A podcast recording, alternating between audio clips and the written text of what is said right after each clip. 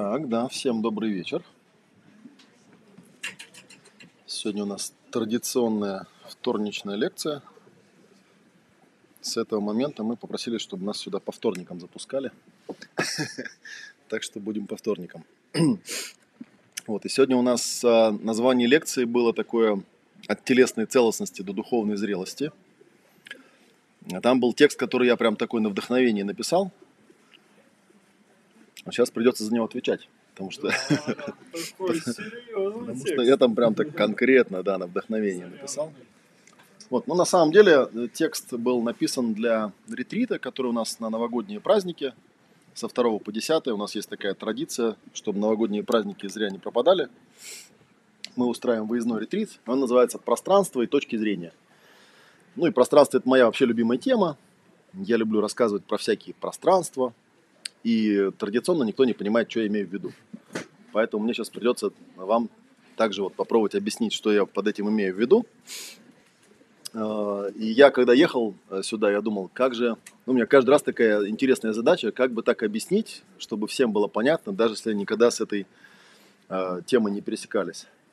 Вот. Ну и, собственно, ретрит, он посвящен тому, что мы учимся пространство создавать, учимся с пространством работать, учимся в пространстве исследовать всякие свои состояния. И это, на самом деле, мало кто показывает, как это делать, мало кто умеет, мало кто вообще в курсе, что это такое. Потому что если у обычного человека спросить, а что такое пространство? Ну, тем более в психологии, да? Что такое пространство вообще? Из какого перепугу его вообще надо сюда притаскивать?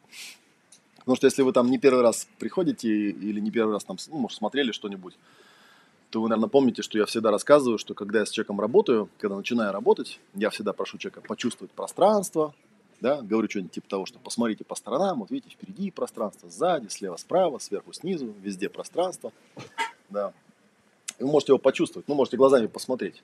Но можно закрыть глаза и никуда не глядя тоже почувствовать, что и впереди, и сзади, слева, справа, сверху, снизу есть место. И вот, вот это вот место, оно, его много, да, в нем можно как-то там перемещаться. Иногда еще добавляю, что вообще говоря, самый простой, самое простое объяснение того, что такое пространство, когда мы что-то хотим прояснить или что-то хотим проработать, это объем внимания. То есть обычно, когда мы берем какой-то вопрос, нам важно этот вопрос рассмотреть со всеми его деталями, а у человека обычно ну, есть какая-то травматика или какой-то стресс, э, который приводит к тому, что пространство схлопывается, пропадает. Ну, соответственно, он как бы не может это свое состояние нормально рассмотреть. Оно у него как-то там теряется, или он с ним отождествляется. Ну и всякое такое. Ну, хотя бы из этого можно, например, сделать вывод, что такое пространство. Хотя вопрос, конечно, все равно можно задать еще раз. Что такое пространство? Вот как вы для себя воспринимаете. Вот, например, начинаете вы что-то делать, да? Чтобы что-то начать делать, для начала нужно создать под это ну, какое-то пространство, да, какое-то рабочее поле. Соответственно, вот как вы определяете, сделали вы это или не сделали? Хотя не все, наверное, настолько осознанны, чтобы прямо это отслеживать, что они это пространство создают. Да, очень такой фактор, когда отвлекает тебя что-то или нет. Бывает, ловишься на мысли, когда вот в этом поле пространства тебя ничего не отвлекает. Даже то, что если этого поля нет, тот же фактор тебя уже отвлекает, способен отвлечь. Ну да.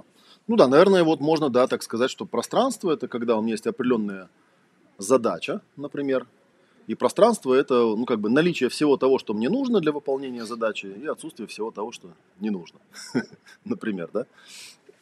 Вот, если человек приходит, э, ну, там, работать с каким-то вопросом, который его беспокоит на данный момент, то тоже, по идее, нужно как-то убедиться, что он себе правильное пространство создал. можно, ведь, можно ведь и наоборот вопрос задать, да, что такое отсутствие пространства, вот когда нет пространства, когда вообще его нет. Ну-ка.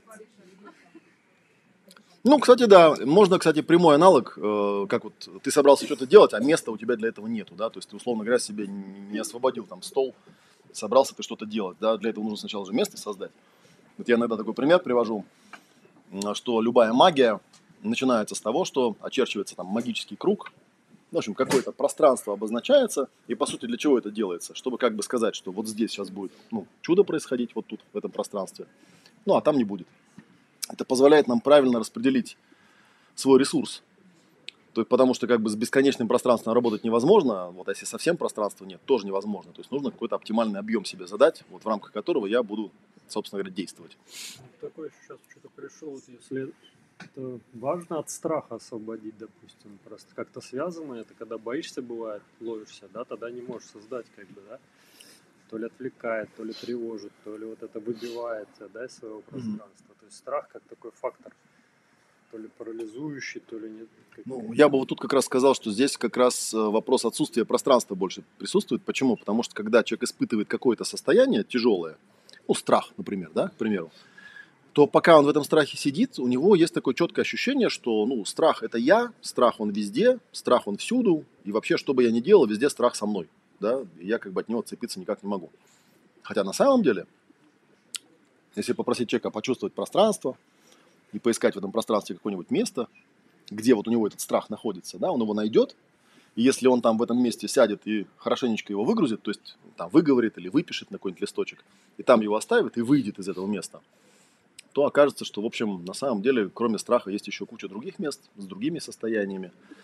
И вот один из моих учителей, Жильбер Рено, он много работал с депрессивными, он любил говорить, я сам депрессивный, поэтому очень хорошо их понимаю. И он всегда говорил, что самое трудное – это депрессивному человеку показать, что, собственно, он депрессивный не всегда. То есть у его этих депрессивных эпизодов всегда есть начало, какая-то длительность и завершение. Просто когда он конкретно вот в этом эпизоде, ему кажется, что это было всегда, что это было везде, что он, в общем, никогда не меняется. Вот, потому что когда ему хорошо, и он не в этом состоянии, то ну, видимо, как-то он не отмечает что для себя, да, или, может быть, э, отмечает, но все равно, когда попадает в свою депрессию, он настолько с ней отождествляется, что он от нее ну, как бы в этом состоянии он теряет осознанность, да, ему кажется, что вот так вот как бы все происходит. И это, собственно, один из вопросов, который можно решить, применяя какие-то техники работы с пространством, э, техники прояснения пространства. Ну, а на ретрите у меня была задача такая, показать, какие вообще, в принципе, пространства бывают. И э, вот когда я ехал, размышлял, я подумал, что, наверное, пространство – это когда ты понимаешь, что кроме тебя есть что-то еще. И вот это что-то еще, которое есть, это не ты да, оно где-то наружу находится. И ты можешь на него как-то посмотреть, как-то его увидеть, и тебе уже от этого становится легче, потому что ты, например, можешь увидеть, что, ну, есть страх, но страх это не я, страх он вот здесь. Да, я могу туда зайти, побояться, как помните в мультике «Котенок Гав» там на чердаке боялся грозы, по-моему, да, или что-то такое. Вот, и потом, значит, он спустился вниз, там его ждал щенок, он говорит, слушай, ну тут неинтересно, тут совсем не страшно, пойдем туда бояться. То есть у него страх был там, а тут не страшно и тут неинтересно. И у некоторых людей на самом деле есть такая э, тема по жизни присутствует.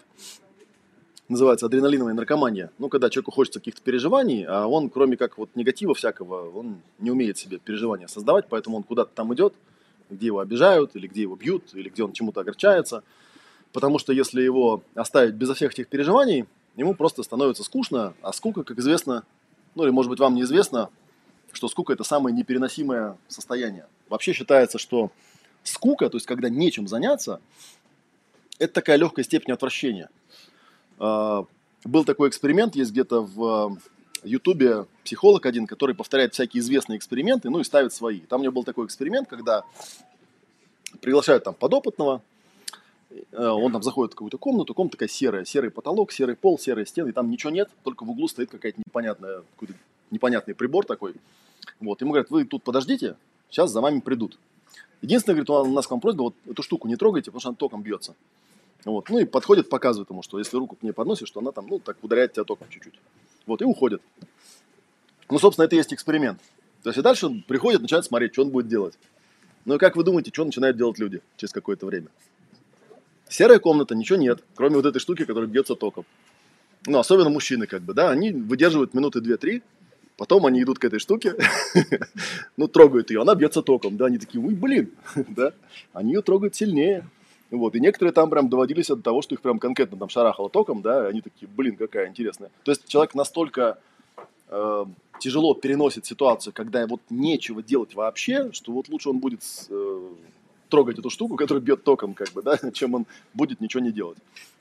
Мне кажется, вот у многих людей тоже такая штука. Просто они вот у себя в пространстве, у них, грубо говоря, там серое пространство, они вот знают, например, есть какой-нибудь знакомый, с которым они ругаются – и им вот проще пойти с ним этим знакомым поругаться, чем сидеть дома, вот где серые стены, серый пол и серый потолок, и ничего не делать. Да, потому что ну, это хоть какие-то переживания. Там, пошел, поругался, ну, убедился, что он дурак, там, убедился, что ты прав, например, да. Убедился, что у тебя эмоции какие-то есть. Вот, а так просто сидеть там, втыкать в серый потолок, ну, как-то вообще неинтересно. Вот. Ну, соответственно, как бы моя задача была попробовать поисследовать, какие пространства вообще бывают, как пространство вообще у человека возникает. И вот, собственно, вот эту вот лекцию я хотел как раз посвятить этому. Ну, просто что-то полезное вам рассказать. Может быть, вы тоже как-то обратите на это внимание, начнете это как-то немножечко исследовать. Ну, а если вам захочется продолжить, то там будет ссылка на YouTube, потом зайдете ко мне, там будет ссылка на этот ретрит, куда можно приехать, чтобы праздники, короче, пропали не зря. Вот. И, соответственно, лекцию, ну, то есть такое техническое название у лекции было «Психологические пространства человека». И, соответственно, ну, вопрос технический первый. Как вы думаете, какое самое первое пространство у человека появляется?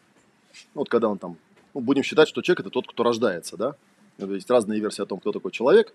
Ну, предположим, что человеком является тот, кого мы можем наблюдать. Потому что на самом деле это, кстати, очень интересным образом все перетекает, э, пересекается с э, возрастной психологией, потому что можно наблюдать, э, ну, во-первых, каким образом это простра... эти пространства у человека возникают и формируются, во-вторых, где у него идет сбой. Потому что вот эти вот первичные пространства, если человек не смог их как-то сформировать корректным образом, то у него будут всякие симптомы и неприятности в будущем.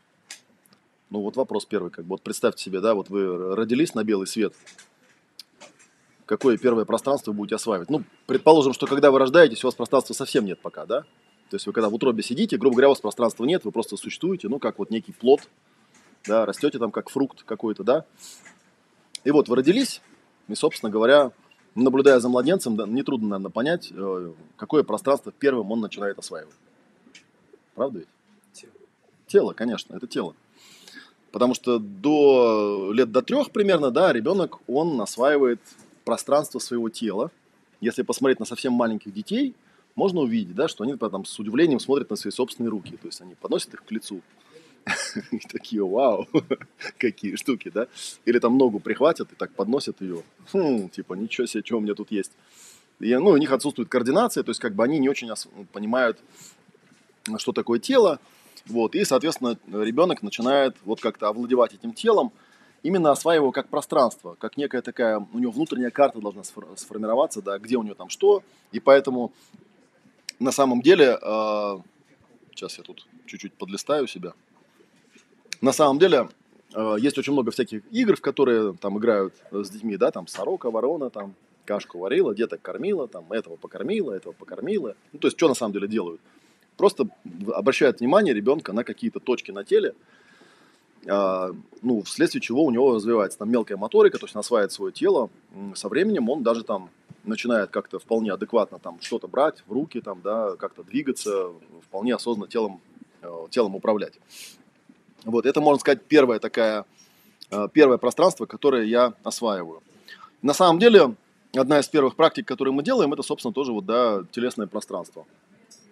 Потому что у большинства взрослых, если взять обыкновенного взрослого, и, например, сделать там, по-моему, самое первое упражнение, может, он не первое, там, наизусть не помню все эти упражнения, и просто, например, попросить его как-то там встать, закрыть глаза, и я ему говорю, практика будет заключаться в следующем. Я пальцем прикасаюсь к какому-то месту на твоем теле, то есть я говорю, здесь прикасаюсь, а твоя задача просто почувствовать, да, где я к тебе прикоснулся. Не вы думаете, что происходит при этом? У большинства людей обнаруживается, что некоторые свои части тела, они вообще, во-первых, они, во-первых, они там, ну, кто-то начинает вздрагивать, кто-то обнаруживает, что у него нет правой ноги, например. То есть ты к нему прикасаешься, говоришь, здесь. Он стоит с закрытыми глазами говорит, где? Ну вот же я прикасаюсь. Я не чувствую. Открывает глаза, смотрит, о, правда прикасается, ничего себе, я не замечал. Вот, я, ну, то есть там всякие бывают разные явления. Бывают люди, например, там, да, там выше пояса они чувствуют свое тело, да, а как только начинаешь прикасаться ниже пояса, они хоп, говорят, я не понимаю где ты ко мне прикасаешься. Или есть там вариации, когда, например, ставят две точки на разном расстоянии, да, и просят одновременно два касания почувствовать. Ну и выясняется, что у человека там голова отдельно, там, да, туловище отдельно, ноги отдельно, и вообще все тело какое-то у него отдельное. То есть у него нет э, цельной какого-то, цельного какого-то пространства, потому что пространство на самом деле это же не просто э, совокупность каких-то точек, да, или каких-то мест, которые я воспринимаю, э, ну, как находящиеся снаружи меня – а это именно, ну, какая-то связанность должна присутствовать, да, то есть если у меня вот тело, могу ли я, вот мы тоже, когда там сессию начинаем, я человеку говорю, там, почувствуй свое тело от кончиков пальцев ног до макушки, до кончиков пальцев рук. Ну, люди что-то там делают, как-то они там делают. Есть разные метафоры, с помощью которых можно это пояснить.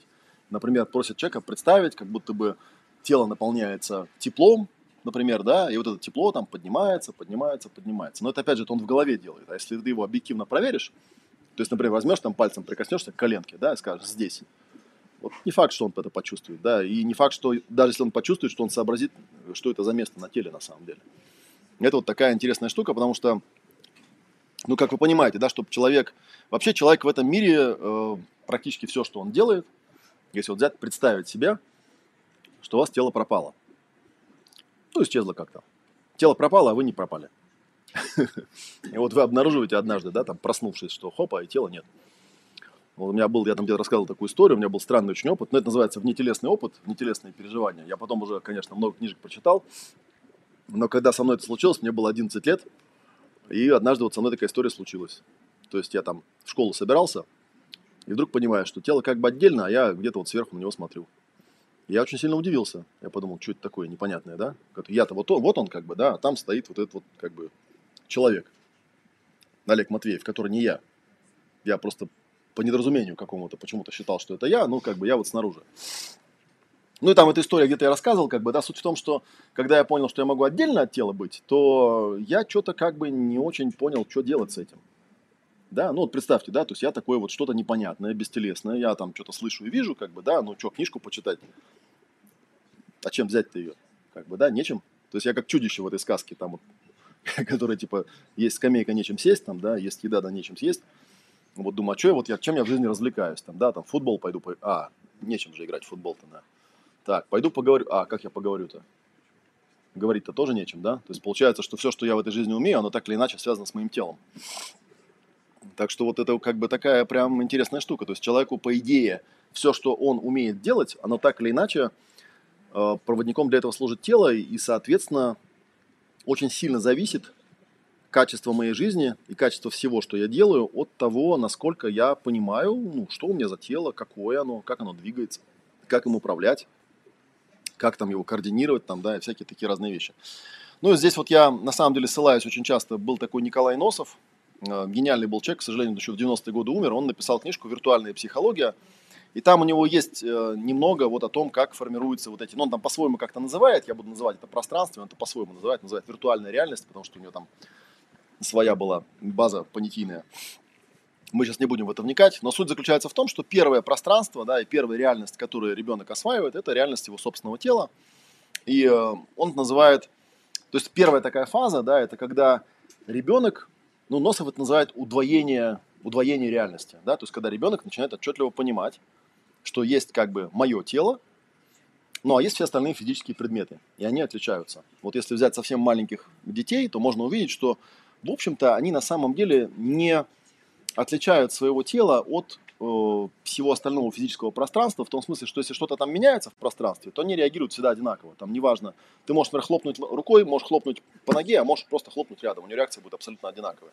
То есть для него это одинаково дискомфортно, он, не, он как бы, видимо, не отслеживает, да, где мое тело, где не мое тело. Вот. Ну и, собственно, вот это вот первое, э, как он там пишет, да, первое развлечение, это развлечение собственной телесности от телесности всего остального, да, от другой телесности. Вот. Ну и, соответственно, вот, наверное, если так примерно представить себе, понятно, что это не, ну, не в какой-то момент прям резко формируется, это происходит постепенно. То есть, когда ребенок рождается, видимо, он максимально своим телом не владеет, потом потихонечку, постепенно, да, он, видимо, начинает как-то там ну, наверное, слово догадываться неправильно здесь употреблять, осваивать, да, начинает понимать, что, ага, вот у меня там какие-то руки, им можно что-то брать, вот у меня какие-то ноги, да, ими можно там отталкиваться, да, потом можно на них как-то ходить, например, да, он начинает потихонечку перемещаться в пространстве, ну, и считается, что, наверное, где-то там годам трем э, у ребенка вот это вот самое такая телесное, телесное такое пространство у него сформировано, да, то есть он более или менее скоординированно может телом делать какие-то вещи, да, он уже там не промахивается ложкой себе в глаз, и, в общем, у него там все сформировано. Ну и, соответственно, как бы есть э, два типа э, проблем, которые возникают. Ну и, как я вам уже, в принципе, забегая вперед сказал, даже у взрослых людей на самом деле можно увидеть, что у них вот это вот самое телесное пространство, оно иногда у них раскоординировано.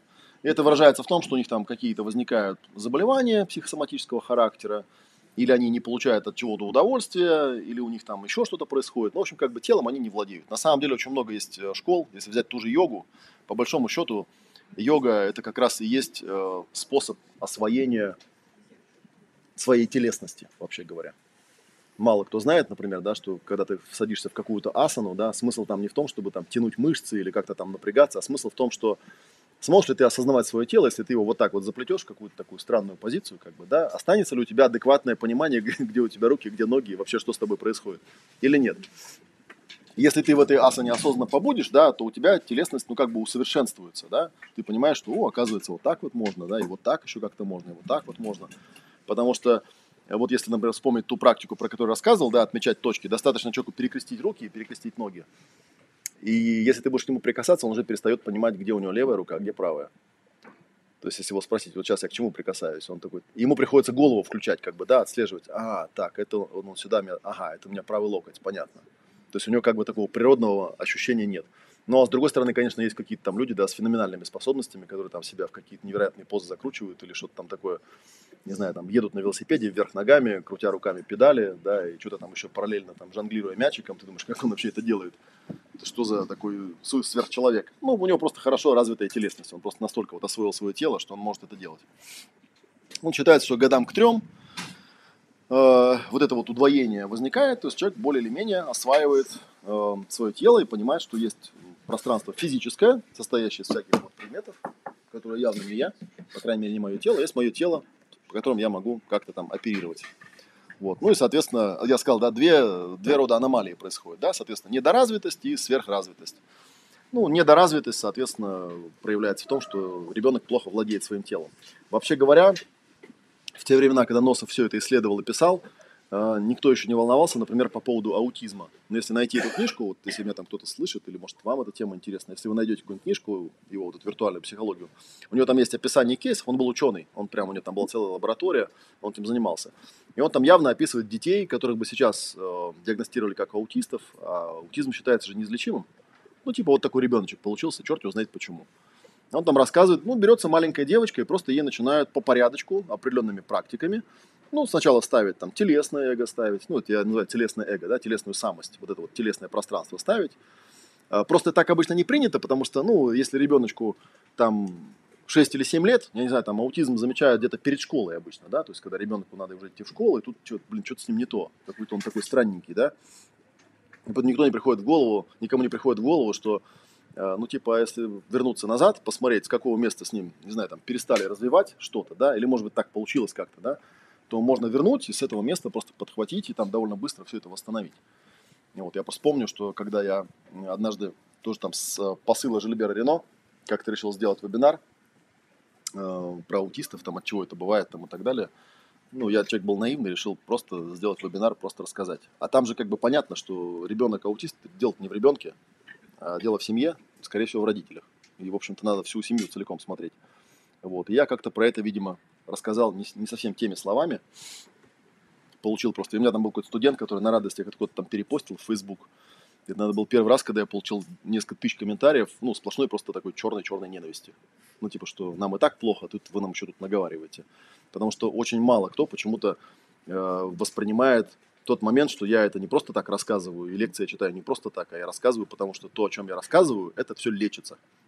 это можно вылечить. Есть техники, которые помогают это сделать.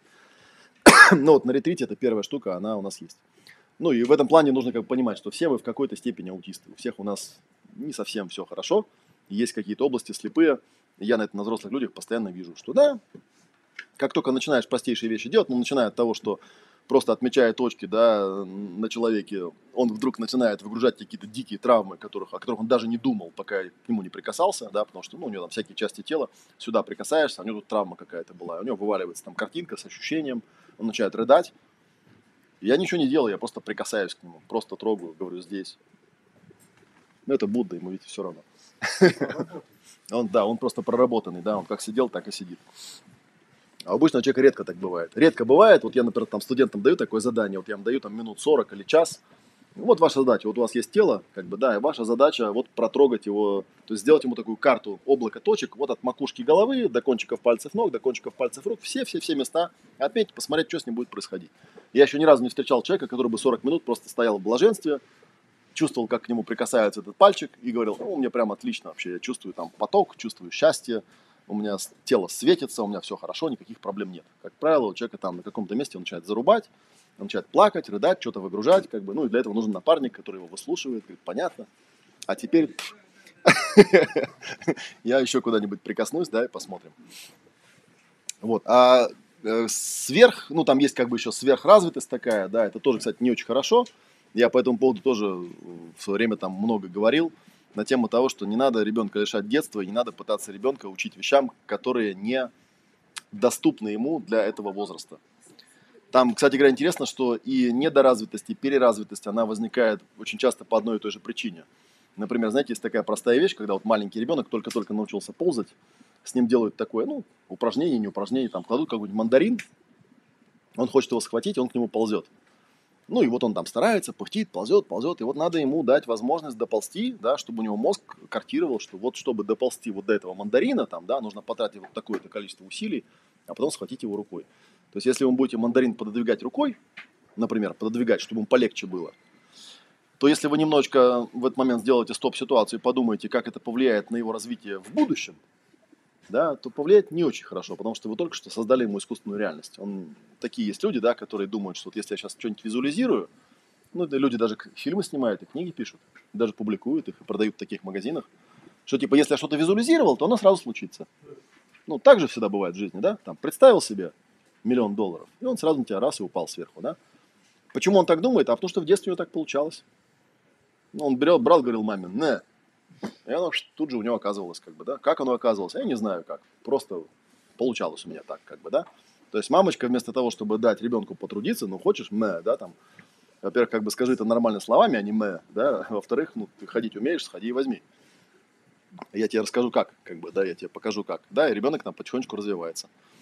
Вот. Ну и, соответственно, там вот это вот иногда бывают такие дети, которым очень много чего позволяется в семье, которые потом выходят в жизнь и обнаруживается, что у них каких-то простейших элементарных навыков не хватает. вот такая вот, короче говоря, э, первое, первое пространство, телесное пространство, которое может оказаться или недоразвитым, да, или там пере, переразвитым, когда ребенка с детства начинают там, пытаться чему-то учить, что он не умеет ну, про сверхразвитость я обычно прикалывался. У меня были одни знакомые, которые, знаете, любили... Есть такая тема, когда э, детей, еще не говорящих, э, обучают там 20 иностранным языкам на карточках. Там какие-то картинки им показывают с иностранными словами. Метод какого-то Глена Домана такой есть. Замечательный метод. Но он, он примерно работает как шестой кадр, или как 25, 25 кадр, да, называется. Э, то есть в смысле того, что все этот, про этот метод слышали, только нет ни одного человека, который бы так язык изучил. И я знаю довольно много детей, с которыми родители в детстве вот этой фигней занимались. Да, я что-то не заметил, чтобы эти дети лучше знали иностранные языки. Ничего они не лучше знают, у них все это забывается нафиг. Э, единственное, что может у них иногда остается, когда они потом уже взрослыми находят эти карточки где-нибудь на шкафу, они такие, о, я их помню, да. Тут какая-то птица нарисована, да. Что-то там написано, что ну, не так язык учится, короче говоря. Ну, вот. И, а, да, еще вот есть, кстати, такой довольно известный пример, а, и вы, наверное, про него даже слышали, да, есть такая, а, такое явление, называется госпитальный синдром. А, когда-то было сделано такое наблюдение, оно было сделано в детском приюте в Англии, куда отправляли маленьких детей, а, у которых родители погибли во время бомбежек в Лондоне. И там просто были какие-то огромные палаты, где вот эти детишки там лежали, э, ну и как-то о них заботились. То есть их там физиологически обслуживали, то есть их кормили, там было тепло, их там одевали, подмывали, переодевали там и так далее. А когда им ну, три, по три годика исполнилось, оказалось, что они все умственно отсталые. Почему? Потому что никто не брал их на ручки, никто с ними не разговаривал, никто их не трогал, никто им не играл сороку, ворону, там, да, просто их кормили как животных. Но они, собственно, остались животными. Вот. И это, в общем, такая очень серьезная штука, потому что вообще говоря, есть некоторые наблюдения, что иногда можно такие моменты, ну, упустить, скажем так, да. То есть э, потом, позже уже не очень получится, как бы, да, это тело перепрограммировать. Ну, хотя я в этом плане оптимист, я считаю, что с любого возраста можно перепрограммировать, было бы желание. Э, я уж не знаю, там, да, просто шизофреники обычно не обращаются с такими вещами, но, возможно, даже в этом случае можно было бы помочь. Ну, или бывает, что ребенку там родители запрещают там что-то делать, как-то бегать, как-то двигаться, да, там что-то ему там не бегай, не сиди, не виси. Или я там, ну, есть там классический пример, да, госпитальный синдром. Помните школу вот эту вот? 45 минут вот так надо сидеть. Оно самое, да? Ну, какого черта?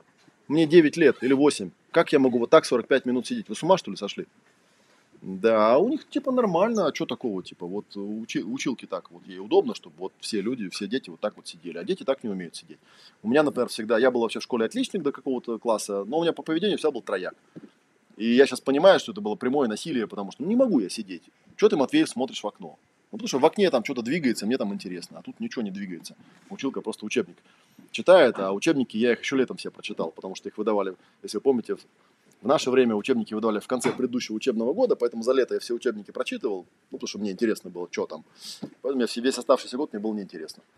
Вот слушать, как бы, что там училка рассказывает, потому что ничего интересного он не рассказывал о, о каких-то там хороших экспериментальных учителей, которые придумали какие-то интересные занятия, было крайне мало. Я всех этих учителей, наверное, могу вот на пальцах одной руки там припоми- ну, припомнить, которые у меня были в школах. Я в четырех школах просто учился в разных. И там учителей было прям вот реально штучный товар.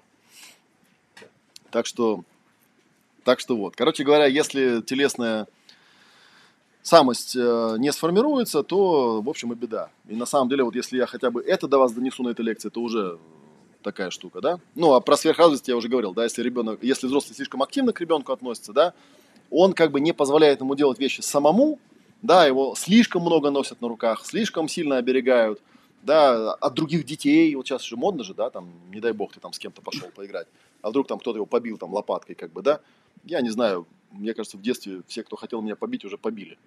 Это, конечно, не очень приятно, но зато, когда тебя лопаткой пролетело, ты знаешь, где у тебя спина, ты знаешь, где у тебя рука, и ты знаешь все места, по которым тебя били. Да, в общем, ничего такого страшного. То есть получается, что как бы взрослый, он на себя забирает эту функцию, которая должна сформули... сформироваться. Вот, и поскольку взрослый как бы про телесность все знает, то он, получается, как бы ребенок попадает с ним в такую созависимость нездоровую. Да? То есть за меня все делает этот взрослый, то есть я вот мы, и он пошел сделал, да, и, соответственно, вот он как бы моим внешним органом становится. И, соответственно, зачем тогда мне развиваться? Мое развитие приостанавливается, и потом, опять же, родители удивляются, типа, что такое? Э, а проблема-то в том, что действительно взрослый, который все желания ребенка выполняет, который его охраняет от э, столкновения с действительностью, э, он делает так, что у ребенка не появляется чувство размеров пространства, да, насколько далеко предметы находятся. Он не понимает, какие усилия нужно предпринять, чтобы оказаться там вот в этой точке, вот в этой точке. У него нет а, ощущения разнесенности предметов в пространстве. То есть именно вот на, ну, если мы вот телесностью будем самым вот общее понятие, да, называть, что есть мое тело, да, есть другие тела, вот в физике, что же телами называются, да, вот как бы у меня этого тоже не возникает. Соответственно, у меня не возникает ощущения, где, ну, как, какой-то выделенности, что вот есть как бы я с тем, что мне подчиняется чем чем я могу двигать, да, есть другие предметы, которыми я шевелить не могу. Да, вот я камеры же не могу пошевелить, вот пальцами могу пошевелить, видите, получается. А вот камеры не могу, как бы я не старался. Вот такая вот. Ну, соответственно, получается, ребенок такой, да, как тут написано, он может быть интеллектуально при этом развит, но без ручек, да. То есть он капризный, несговорчивый, спонтанный, неуправляемый, у них, э, у него не возникает желания, способность как-то там с э, предметами как-то оперировать, да, цели какие-то себе ставить там и так далее. Вот, и чтобы он там что-то сделал, нужно как-то особым образом заинтересовывать, а то ему неинтересно там, ну и так далее. А потом дальше что происходит? Потом взрослый в какой-то момент понимает, что, ну, типа, ты уже взрослый, иди, короче, сам, и он его как бы бросает, то есть функцию эту выключает. И ребенок сразу деградирует, отбрасывается в развитии назад, вот. И беда тут не в том, что там время было упущено, то есть не только в этом, да, а в том, что ко времени отказа как правило, это происходит чуть позже, да, то есть когда ребенок уже дальше должен развиваться, следующие свои пространства формировать.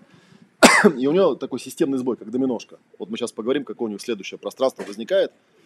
Э, оно не может нормально сформироваться, потому что нет базы, да, нет телесности, ощущения телесного пространства, на базе которого что-то строится. Вот. И, соответственно, следующее пространство, забегая вперед. А, кстати, как вы думаете, какое там следующее пространство у ребенка формируется?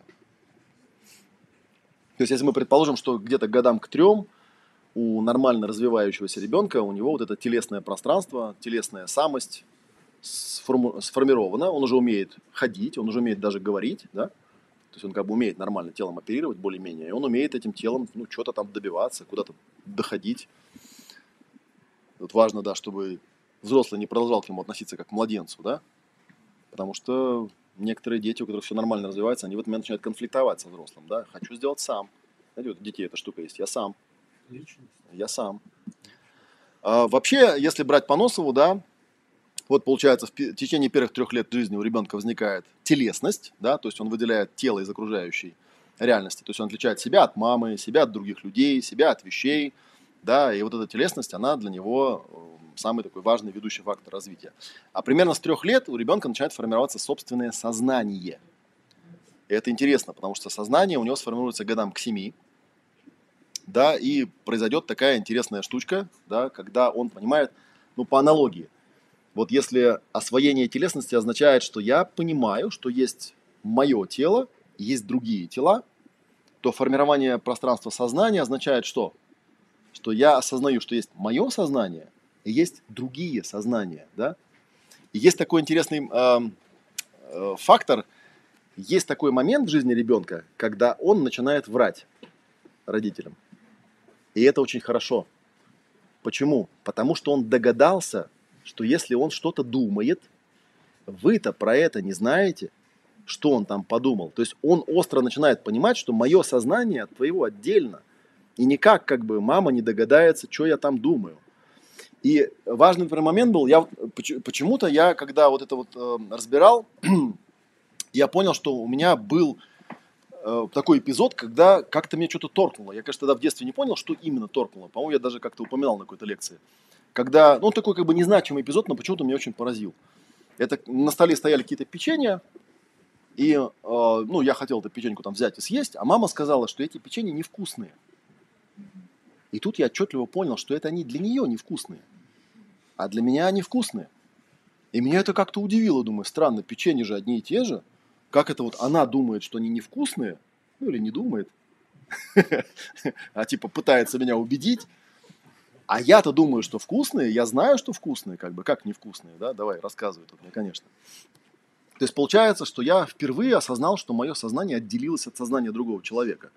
И вот, знаете, мне иногда кажется, что, ну, то есть получается, что до этого момента ребенок воспринимает чужие мысли, чужие состояния как свои собственные – вот, и, соответственно, у него ну, оперирование с внешним пространством такое достаточно ограниченное, да, то теперь он начал различать, что есть мои мысли и состояния, а есть не мои мысли и состояния. Да, и возникает такое вот как бы пространство, типа мое сознание и все остальное, что там происходит. Вот, и э, это же понятно, да, что наличие собственного сознания, собственной телесности, получается телесность и в теле сознание, дальше дает ребенку возможность уже строить какие-то свои там модели, как мир устроен, о чем там думают другие люди, и прочие всякие такие вещи. Да? Это очень важный момент. Э, вот если ребенку до трех лет, например, э, если вы помните, да, себя или кого-то помните, да, ему очень, вот ребенку понравилась какая-то игрушка, вот ему невозможно объяснить, что ее нельзя взять, потому что она не твоя. В смысле не моя. Ну, вот, а я ее вижу, хочу взять, и все, он орать будет, да, если вы ему не дадите. Э, ну, то есть, единственное, как его можно там справиться, да, можно просто взять, у него забрать, да, и нам сказать, а вот, смотри, какая птичка полетела, да, он ну, потому что у него еще там не сформировано сознание, как бы, да, мама сказала про птичку, у него на внимание переключилось на птичку просто и все. То есть, что у мамы в голове, то у ребенка. То лет в пять, например, да, ребенок очень даже хорошо понимает, и пятилетнему ребенку вполне можно объяснить, что эта игрушка не твоя. И, ну, то есть не надо у нее отбирать, там, да, можно просто сказать, что она не твоя, она вот Петина, да, ребенок скажет, ну, блин, обидно, конечно, да, но тем не менее.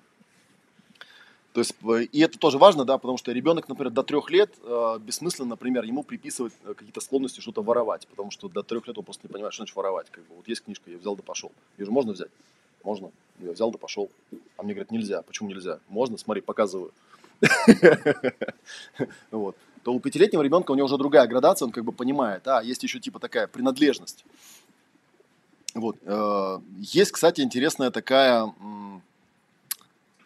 эксперимент, тоже, да, это когда, э, когда вот определяют, да, начал, начало у ребенка формироваться сознание или нет. То есть начал он понимать, что у разных людей, ну, у разных людей есть разные сознания. Там такая простейшая достаточно игра, когда ребенку показывают, ну, типа, две куколки, и вот у них тут конфетка, например, да, и вот, значит, э, Петя, там Маша, две куколки, у них тут конфетка, и вот Петя куда-то ушел, вот, а Маша взяла конфетку и спрятала в сундучок. И тут Петя вернулся, и у ребенка спрашивают, ну, типа, где Петя будет искать конфетку? И ребенок до трех лет говорит, ну где, в сундучке, понятно. Да, а ребенок после трех лет, он такой, нету конфетки. То есть он понимает, что Пете неоткуда узнать, где эта конфетка. Он же не видел, как ее спрятали. Это я видел, а Петя это не видел. И он такой начинает хитрить. Это вот я говорю, это очень такой интересный моментик, который показывает, что ага, у ребенка это начало, начало формироваться, да. И тут важный момент какой, да, что если у человека вот он нечетко различает свое сознание и чужое, у меня на самом деле есть такая подозрение очень сильное, что люди, которые себя считают там высокочувствительными, телепатами и прочая всякая фигня, у них, по-моему, просто вот они вот эту стадию просто не допрошли, они реально же верят. Я просто пол жизни думал, может, правда такие люди существуют. Я много раз проверял. Ну, они чушь несут, как правило, да. То есть он тебе говорит, там, у тебя там что-то вот так, так, так устроено. Это сработает только на том, в том случае, если у меня очень плохо отделено мое сознание от его сознания. Потому что обычный развитый человек, он понимает, ну, он видит вот это, а я не вижу, да, мало ли что он там видит, как бы это его сознание, да, почему оно должно автоматически у меня быть. Точно так же, я не знаю, обоснуй, как бы, да, расскажи, что, почему, как. Вот. Ну, соответственно, да, вот это вот нечеткое развлечение своего чужого сознания, оно, в частности, вот, кстати, интересный момент, что вот это, эм, если смотреть именно возрастную психологию, то вот это развлечение моего осознания и чужого осознания, оно приходит где-то лет в 7. Вот, и есть, э, однажды я тоже читал там какую-то книжку, есть такой Малькольм Глэдуэлл, э, ну, у него книжки, правда, такие, они непонятно о чем, потому что он журналист, он пишет статьи, потом их соединяет и публикует какую-то книжку, обычно статьи о разных вещах. Э, и там был такой очень интересный момент, когда он рассказывает такой, в общем, эпизод, как он пришел на какой-то чемпионат юниоров по хоккею, и там играли две юношеские команды, и он стал смотреть список игроков и обратил внимание, что все эти игроки, они все родились в январе, феврале или в марте. А как бы игроков, рожденных в другие месяцы, просто тупо нет. Его это удивило, он подумал, что-то странно, что хоккеисты что ли в январе все рождаются? Что-то как-то что-то не то.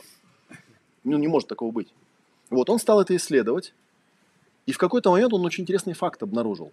Он обнаружил, что в хоккейные команды в Америке набирают раз в год под Новый год. И получается, что есть дети, дети, которые рожденные в январе, дети, которые рожденные в декабре, но у них же разница почти в год получается. И когда их проверяют, естественно, те, которые на год старше, они же лучше играют. Поэтому берут тех, которые в январе, там, феврале, то есть которые максимально далеко от вот этой даты отсрочки.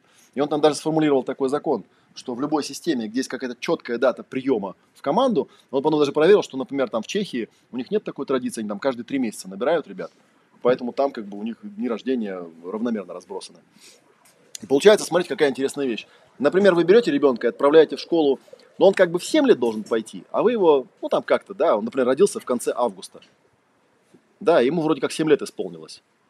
А у него есть, например, товарищ, который родился на самом деле там 25 сентября, и он в школу пошел на следующий год. И ему на самом деле не 7 лет, ему 8. Поэтому, конечно же, он в школе самый умный. Он просто более развитый, очевидно, он просто старше. А в детстве вот этот год, он просто он радикально может повлиять. Ну, а дальше вы знаете, школа дальше устроена так, что этому ставят пятерки, этому ставят тройки. Этот, значит, умный, этот дурак. Этот дурак очень быстро привыкает, что он дурак, он уже не рыпается, как бы, он вырастает с этим полным осознанием, что он дурачок.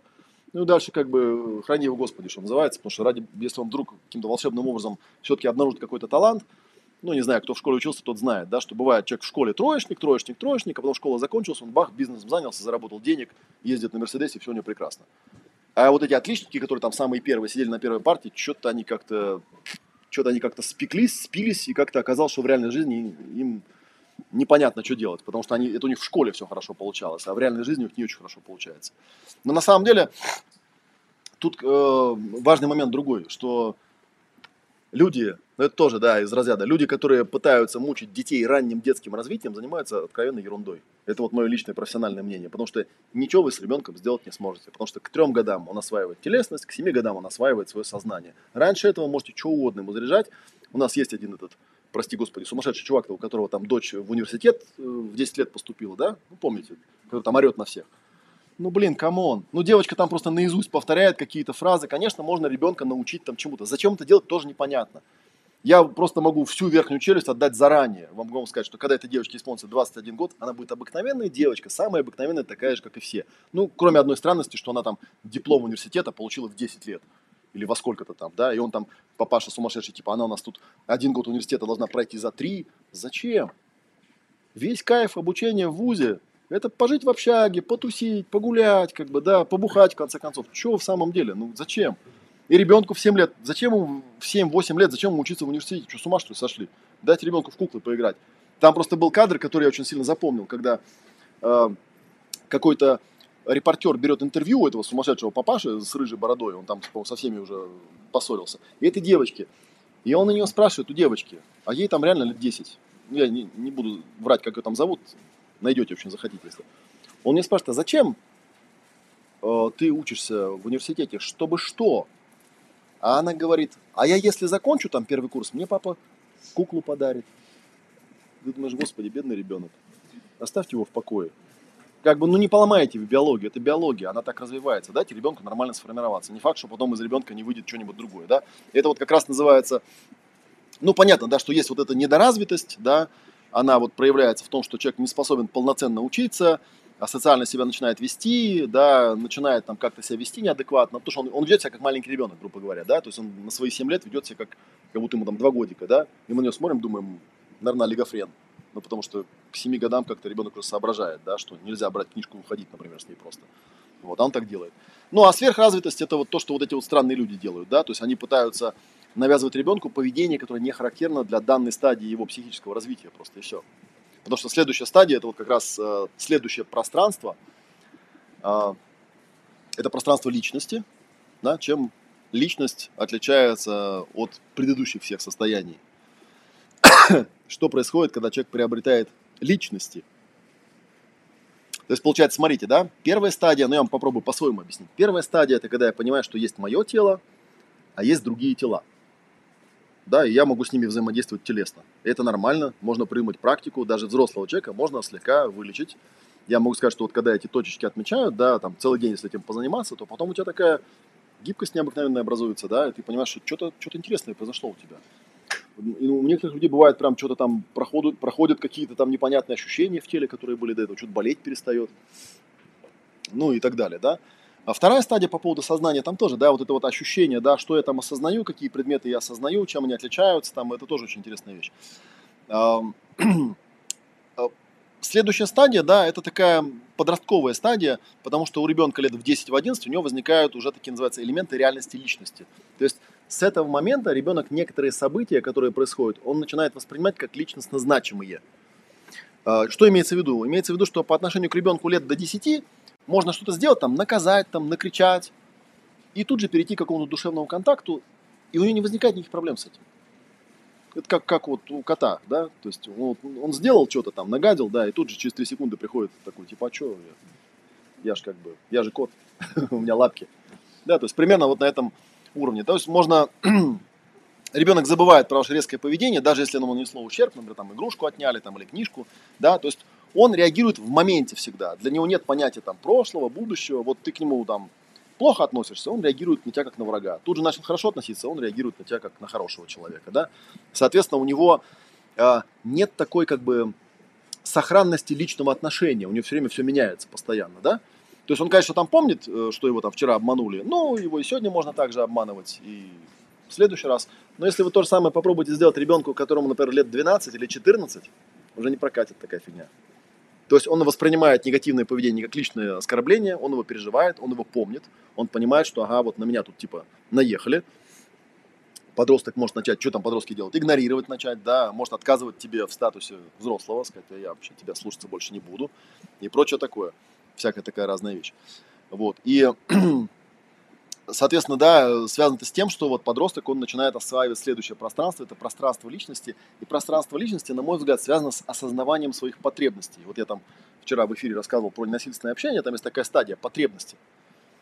То есть ребенок до какого-то возраста, он про свои потребности особо не думает, потому что, ну, взрослые ему эти все темы закрывают.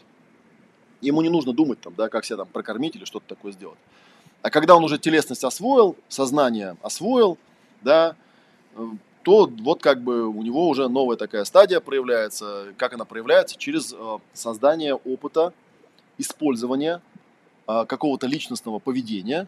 Да, и вот, кстати, там подростки, если опять же вот в рамках ненасильственного общения говорить, они еще не очень понимают, что такое обида, что я вот там что-то сделал, другой человек обиделся, да, потому что, типа, что он обиделся, они не понимают, что такое там оскорбить, они не понимают, почему вот если я что-то там пообещал и не сделал, почему люди на меня так реагируют, да, у него вот на, на грани вот этого конфликта, на грани вот этих вот э, терок вот этих, да, возникает вот это вот постепенное формирование, он как бы находит границы своей личности. Вот поэтому в подростке часто в начальной стадии у них э, присутствует такая штука, называется пробующее поведение. Ну, когда они что-то делают и смотрят, как другие реагируют. Ну и, соответственно, тут вы понимаете, от взрослого очень сильно зависит, как он будет реагировать на пробующее поведение, потому что из ребенка можно сделать волчонка, а можно сделать как бы личность, да, можно проявить к нему чуткость, понимать, что он, он еще не в той стадии, когда он может ставить какие-то цели. Я тоже такую ошибку делал, когда я там у своего сына, когда ему было там, не знаю, лет 10-12, я его там спрашивал, типа, а чем ты в жизни собираешься заниматься? А потом однажды сел такой, подумал, вот было бы мне 12 лет, и меня бы спросили, чем я в жизни собираюсь заниматься. Слушайте, я в 10 лет, максимум, что я делал, я там какие-то танчики клеил из бумажки. И мне вообще зашибись было отлично. Я склею танчик, раскрашу его фломастерами. А, отлично вообще, танчик у меня новый. Зачем я его склеил? Не знаю, нравится. Прикольный танчик бумажный. Вот. Ну и, соответственно, нужно понимать, что у него пробующее поведение не только к другим людям, но и к самому себе. Вот. И нельзя сказать, что некоторые родители тоже эту ошибку делают, да, они думают, что если подросток себя как-то там мерзко ведет, что он, ну, то есть они как бы на него проецируют свою реальность, что если я бы себя так вел, то это я веду себя, потому что я мерзкая тварь, как бы, да. У подростка такого нету, на самом деле. Э, тут вот такой есть интересный пример, да, что ребенок, например, до трех лет, он может проявлять жестокость к детям и животным просто потому, что у него невыделенность телесности, она не позволяет ему отличить, что живое, что не живое, он не понимает. Да, и он может, например, э, с другим ребенком обращаться как с куклой, причиняя ему боль, и он не понимает, что тому больно. У него невыделенная телесность, он не понимает просто. У него нет. То есть его наказывать за это абсолютно бессмысленно. Просто он еще не освоил эту штуку, да. Можно, да, постепенно его там трогая, как-то объясняя, он, до него постепенно дойдет, что, а, они же тоже живые, они, наверное, чувствуют то же самое, что и я. То есть вот у меня, когда там мне на ногу наступает, мне больно. Значит, получается, когда я ему наступаю, ему тоже больно. Я же могу... То есть я понимаю, что вот там мое тело и то тело, они как бы, ну, такие, одинаковые такие, да. То есть ребенок, когда он маленький, да, он взял там кого-нибудь, ударил, я же боли не чувствую, значит, боли нет. Вот. А взрослые думают, ну, какая тварь, да? Взял ребенка лопаткой, дал ему по голове. То есть он просто реально он не понимает, он не подозревает даже, что удар вызывает боль другого ребенка. Вот. А подросток, он, например, очень хорошо понимает, да, он хорошо понимает, что он сейчас вот он делает, да, и кому-то больно становится. Вот. Ну и, соответственно, там в поисках вот этой границы он может перебарщивать периодически, как в отношении других людей, так и в отношении себя.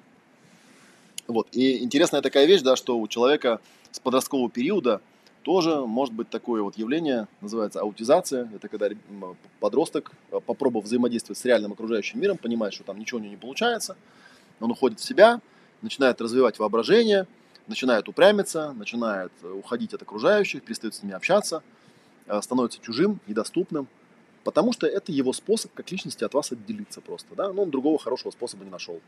Он просто не хочет делать то, что делаете вы, потому что он не чувствует себя личностью. Когда он делает то, чего от него другие хотят. Он хочет делать то, что он хочет, а что он хочет, он не очень понимает. Пока еще, да, потому что он подросток.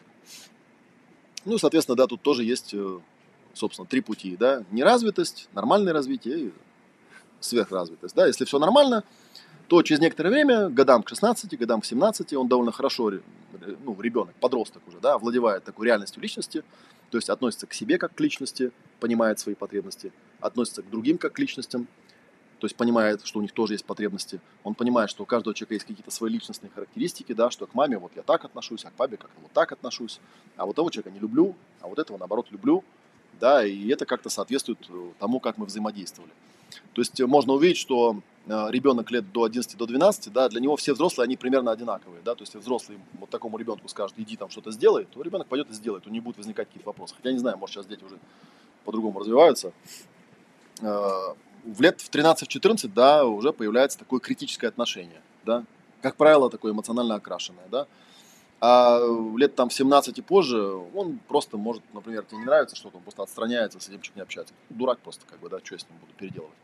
Вот обычно, если все нормально у человека развивается, то годам к 17 вот это пространство личностное, оно уже освоено, человек становится таким социально адаптированным, спокойным, да, с ним уже можно о чем-то разговаривать, с ним уже можно там что-то там планировать и так далее. Кстати, тоже вот интересно, есть такой простой бытовой пример. Если, если вы берете маленького ребенка, да, и вы ему говорите, мы сегодня поедем к бабушке, вы на нее что-то напяливаете, сажаете, например, машину и едете. Он же вопросов не задает. Ну, к бабушке, так к бабушке, окей. А вот представьте что ребенку, ребенку лет 14, вы ему говорите, Сегодня поедем к бабушке. Что он скажет? Он скажет, зачем? Я не хочу. Я не поеду. А вот эту куртку я одевать не буду. И вот, а я не хочу на метро ехать. Давайте меня там как-нибудь так повезите, да, или еще что-нибудь. То есть, он, короче, он начинает, вот взрослые могут подумать, что это он типа такой выпендривается. На самом деле просто он начал понимать для себя, что не всегда то, что хочет другой человек, хочу этого, этого же самого я сам. Да? И я, может быть, еще не совсем умею вот это отделять, тем более, если там родители были не очень адекватные, например, там э, прессовали этого ребенка, да, и там заставляли его там насильственно следовать каким-то своим там потребностям, да, забывая о том, что он же тоже человек, то у ребенка, да, может там какая-то какая задержка случиться с этим делом. И потом ему, конечно, будет очень трудно э, взаимодействовать дальше, строить свои остальные там реальности. Где-то лет э, в 16-17 возникает следующее пространство, но, кстати, очень интересное. Вот давайте попробуем следим. Да? Первое пространство, которое формируется у человека, это пространство телесности. Он осваивает свое тело. Опять же, да, еще раз скажу, что там нет никакой четкой границы. Когда я говорю три года, это не значит, что до трех лет он там телом не владеет, а в три года волшебным образом начинает владеть. Нет. Это как у Носова есть такая метафора меланжевая нитка. Знаете, это нитка, у которой постепенно переходит цвет, да? То есть сначала он рождается, у него вообще нет пространства, потом начинает пространство появляться, появляться, появляться. В какой-то момент понимаем, о, все, уже ребенок телом владеет. Он уже кушает нормально, говорит нормально, ходит нормально, он не, не падает там, да, не врубается в косяк, он, в принципе, вполне владеет своим телом. И где-то там вот, да, к тому моменту, да, у него начинает появляться сознание, вот это вот сознание, да, отдельное сознание, когда он понимает, что мои картинки, мои ощущения, мои эмоции, мои мысли, это мои картинки, ощущения, эмоции, мысли, а у других людей другие, да, и он это отделяет, это тоже очень интересно. В этот момент, если взрослый, опять же, адекватен, если он сам развит, я вот еще надо поискать, наверное, хорошо развитых взрослых, потому что со взрослыми, когда работаешь, понимаешь, у них у самих там проблемы, они еще там детей пытаются воспитывать со своих там, да, каких-то странных, кривых этих позиций. Потому что понятно, что где-то на этом месте можно даже увидеть, да, аналогию, что в этом месте, когда он э, понимает вот эту вот самость своего сознания начинает ощущать, он, он начинает понимать и подозревать, что, наверное, все эти картинки, ощущения, эмоции, мысли, они же не просто так возникают, да? Они возникают почему? Потому что вокруг меня что-то происходит, оно как-то меняется, и у меня есть какие-то определенные потребности, э, и они уникальны. Есть вещи, которые мне нравятся, несмотря на то, что они не нравятся другим. Есть вещи, которые мне не нравятся, несмотря на то, что они нравятся кому-то другому. И я, общаясь с своими сверстниками, понимаю, что вот он увлекается этим, а мне это вообще не интересно, к примеру. Да? Плохо это или хорошо? Это никак. Просто я вот такой. Я отдельный, я не такой, как они. И вот, кстати, к этому моменту очень у многих такая возникает штука, да, что я типа белая ворона, я не такой, как все. Это абсолютно стандартное переживание для каждого человека. Каждый человек в своей жизни 100% проходил через стадию, когда он сидел и думал, вот все вот такие, а я не такой. Проблема в том, что в этой всей толпе ну, его возраста, все так думают. Потому что у них, ну, такое свойство. Это, это стадия, когда я свои потребности начал понимать, а на других у меня еще, ну, не хватает как бы, да, понималки, что они же тоже люди, у них тоже какие-то свои потребности, с ними нужно тоже как с личностями взаимодействовать. Меня на данный момент не беспокоит. Меня беспокоит я так типа какой. А какие там они, до этого еще дожить как бы надо, да? Вот такая вот вещь. Вот получается телесное пространство, созна... ну, пространство сознания, назовем его так, да, и третье у нас было пространство личности, да, пространство моих потребностей, понимания себя. Как вы думаете, какая следующая реальность? Вот в 17 лет, я не знаю, там, насколько вот эти года, которые я говорю, эм, соответствуют вашей реальности, потому что я, когда читал книжку эту, у меня э, было разочарование, потому что я считал, что все, чего я, ну, я ее читал лет, лет 30 мне было, да, как раз там 30 лет такой критический срок, 33 года, но я потом скажу, что это такое, это называется возраст Христа. Это когда биологическая программа заканчивается, дальше уже ты развиваешься так, как ты хочешь развиваться, а не как биология тебя. То есть после 35 возрастная психология не работает уже. Ты там уже сформирован. Но я всегда думал, что вот эти вот стадии, которые я там хорошо помнил, отслеживал, что это исключительно благодаря моей э, упорной и плодотворной работе над собой. А оказалось, что это просто возрастная психология. Просто к определенному возрасту у человека, у каждого человека, ну, правда, с учетом количества недоразвитых людей, наверное, не у каждого, но тем не менее, у каждого человека эта стадия должна произойти. Эм, если вы помните себя в лет 16-17, я, например, в 16-17 лет я все время думал, ну, я довольно хорошо помнил свою там подростковость и свое детство. Я смотрел на взрослых, А у меня взрослые да, были довольно странные, меня окружали. У моего папы очень много было теток. Они такие были деревенские такие дамы. Вот. И они очень странно себя вели. Я, например, в какой-то момент понял, что э, я там жил у одной из его сестер. Я понял, что она реально думает, что я ничего не понимаю, например, да. То есть она делает какие-то гадости, и она такая, типа, да, он же потом все ничего не вспомнит. Вот, ей сейчас уже под 90, вот, мне не скажу сколько, да, но я все помню. Я прекрасно помню, как она себя вела, я прекрасно понимаю, почему она себя так вела. И вот, и я уж просто не хочу старушку беспокоить, спросить, э, не чувствуешь ли ты себя тварью за то, что ты там тогда делала, думая, что ребенок же ничего не понимает. Ну, там были всякие такие проявления, там, да, она там ревновала, завидовала там и всякое такое делала. Ну и, соответственно, вот в 16-17 лет я думал, неужели взрослые, они когда вырастают, они про это все забывают? Ну, ты же помнишь, как, как ты себя чувствовал, когда там ты что-то хотел, а тебе родители говорили, не-не-не, типа это не для тебя. Ну как так-то? Но у нас же мы знаем, да, что потом мы доживаем до этого возраста, и мы такие, ну я, короче, хорошо помню, как мне было плохо, когда мне родители что-то там не разрешали. Я же так делать не буду никогда. Вот у меня если свои дети появятся, я им все буду разрешать. А потом ты дорастаешь до своих там 30-35 и понимаешь, что, блин, начинаешь понимать своих родителей, да? То есть почему они тебе что-то там не разрешали, что-то не давали. Потому что у меня всякие разные были наблюдения. У меня однажды была история, когда приехали к нам гости, ну и мы садимся там кушать, да, у нас там стол, какая-то еда. А у них две девочки. Одной было годика три, а второй было на лет, ну, до школы еще, лет семь, наверное. Вот. И они с нами не садятся, я так, ну, я так удивляюсь, фоново говорю, а что дети-то не садятся кушать? Они говорят, ну, они у нас там в своем режиме каком-то живут. Я думаю, ну, окей, там, да, родителям виднее, у меня детей еще не было. Потом заходит младшая девочка, она из холодильника достает вот такую бутылку попсиколы, она наливает себе полный стакан попсиколы, кладет туда 6 ложек сахара, размешивает и начинает пить. Тут у меня челюсть отпадает и говорю, у нас вообще обед, это что такое? А мама говорит, а у нас дети кушают что хотят и когда хотят. Ну, то есть ребенку 6 лет. Это вот называется сверхразвитость. Я говорю, ты знаешь, я, конечно, тебя понимаю, это очень хорошее, доброе намерение, но когда у нее в 16 лет не будет вообще ни одного зуба нормального, она тебе вряд ли спасибо скажет. Скажет, мамочка, какая ты была прекрасная, ты мне разрешала пить попсиколу с сахаром, как бы, да, ой, я так вообще такая свободная выросла, вся вот такая независимая, там, и зубы у меня все пластмассовые, как бы, прекрасно. Ну, как бы такая тема. То есть нужно как бы тоже понимать. Это как бы другая крайность, когда родители такие думают, что, ой, надо детям все разрешать. Нет, детям все разрешать не надо, нужно понимать, на какой стадии он находится, да. И если у него там формируется телесное пространство, это одни игры и одна реальность, и нет никакого смысла у ребенка до трех лет спрашивать, а ты хочешь к бабушке поехать или нет? Да он не знает, боже мой. Откуда он может это знать? Ну, к бабушке, так к бабушке. Это как спросить у него там, а вот ты сейчас зиму хочешь или лето? Для него это примерно так же звучит. В смысле, если к бабушке, то к бабушке. Что тебя спрашиваешь? Посадили, посадил, да поехала, как бы. И что спрашиваешь, что ли буду? Куда ты, туда и я. Вот. Или там, например, у подростка, что там, ну, там, со- со- сознание там, вот до вот этой стадии формирования сознания ребенок спрашивает, а что ты думаешь там, да, о немецкой философии? Почему я говорю, что дети, которые слишком рано попадают в школу, они не могут учиться на самом деле. Они, конечно, как попугаи могут что-то там воспроизводить, но а смысл этого всего? Ну, будет эта несчастная Алиса, вспомнил, как эту девочку зовут, там типа, что такое психология? Это наука, которая изучает... И что? Вы что, хотите сказать, что она такая в 7 лет такая сядет, да, я к ней такой приду, такой дядька взрослый, да, говорю, что-то у меня такая проблема тут, да, вот у меня там проблема в сексуальных отношениях с женой, давай проконсультируй меня. Ну, бред же, правильно? И кого она там по поводу чего она будет консультировать? Что за бред, как бы, да? В чем смысл получения этой профессии? Чтобы что? У нее просто опыта нет, она еще не на том уровне развития, чтобы вообще этим всем заниматься. Это же бред. Ну, соответственно, про подростка тоже понятно, да, у нее там какие-то свои потребности, и тоже довольно, типа, что это ты не хочешь, там, тебе не нравится вот это, вот там, что-то есть, как бы, да, ешь, вот оно полезное, как бы, да, можно с ним поговорить, объяснить что-то, да, объяснить что-то про потребности, но как бы приказном тоне уже не прокатит. Вот в 10 лет прокатывало, типа ешь кашу, она полезная.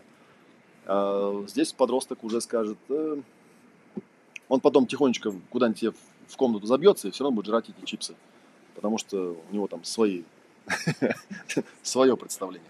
Ну, короче, ладно, да, вот мы дошли до того, что в 17 лет, да, возникает, начинает формироваться, в 16-17 лет начинает формироваться новое пространство –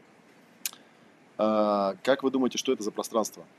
Была телесность, было сознание, была личность.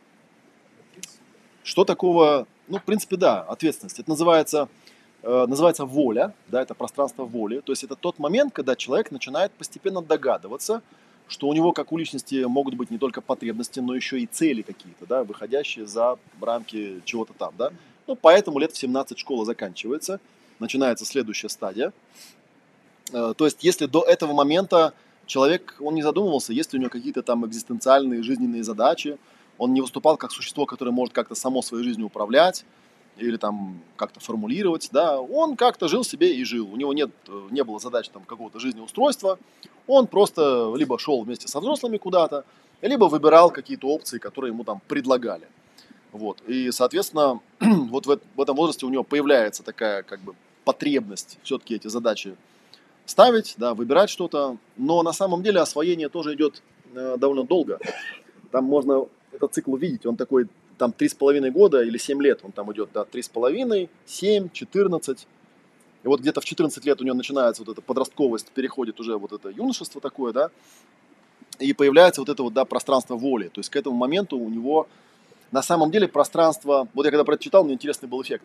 То есть я когда прочитал, что пространство воли формируется окончательно где-то годам к 20, ну, к 21 год плюс-минус, да, то есть три раза по 7, я подумал, а, у студентов есть такое понятие экватор – Экватор это где-то там в районе третьего курса.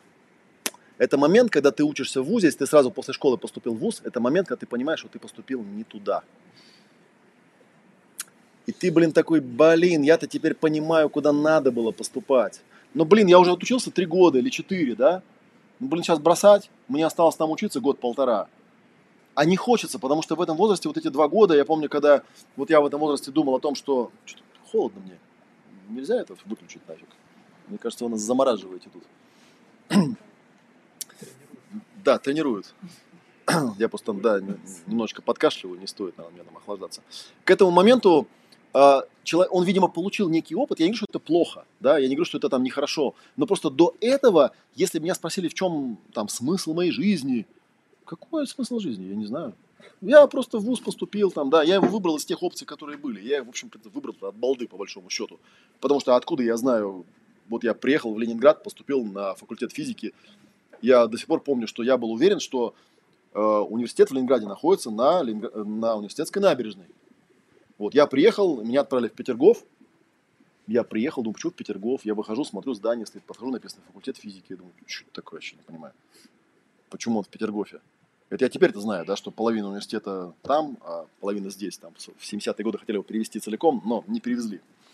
Вот. Но в целом, да, вот у тебя возникает такое явление, ты в 21 год на третьем курсе понимаешь, что, блин, вот куда надо было поступать. Поэтому, кстати, в некоторых э, культурах, в некоторых странах э, система образования устроена по-другому. Вообще говоря, сама система университетского образования, она, она так и задумана. Что ты сначала там учишься, типа бакалавриат там идет, сейчас пытались эту систему внедрить, сейчас ее, по-моему, опять решили, да, ее похерить. Хотя на самом деле это очень правильно что ты первые 2-3 года ты как бы учишься, то есть ты в принципе как бы пытаешься понять, а чем вообще люди занимаются, э, ну вот когда они там пытаются получить высшее образование. Да, первые 2-3, может быть 4 года ты очень смутно представляешь себе.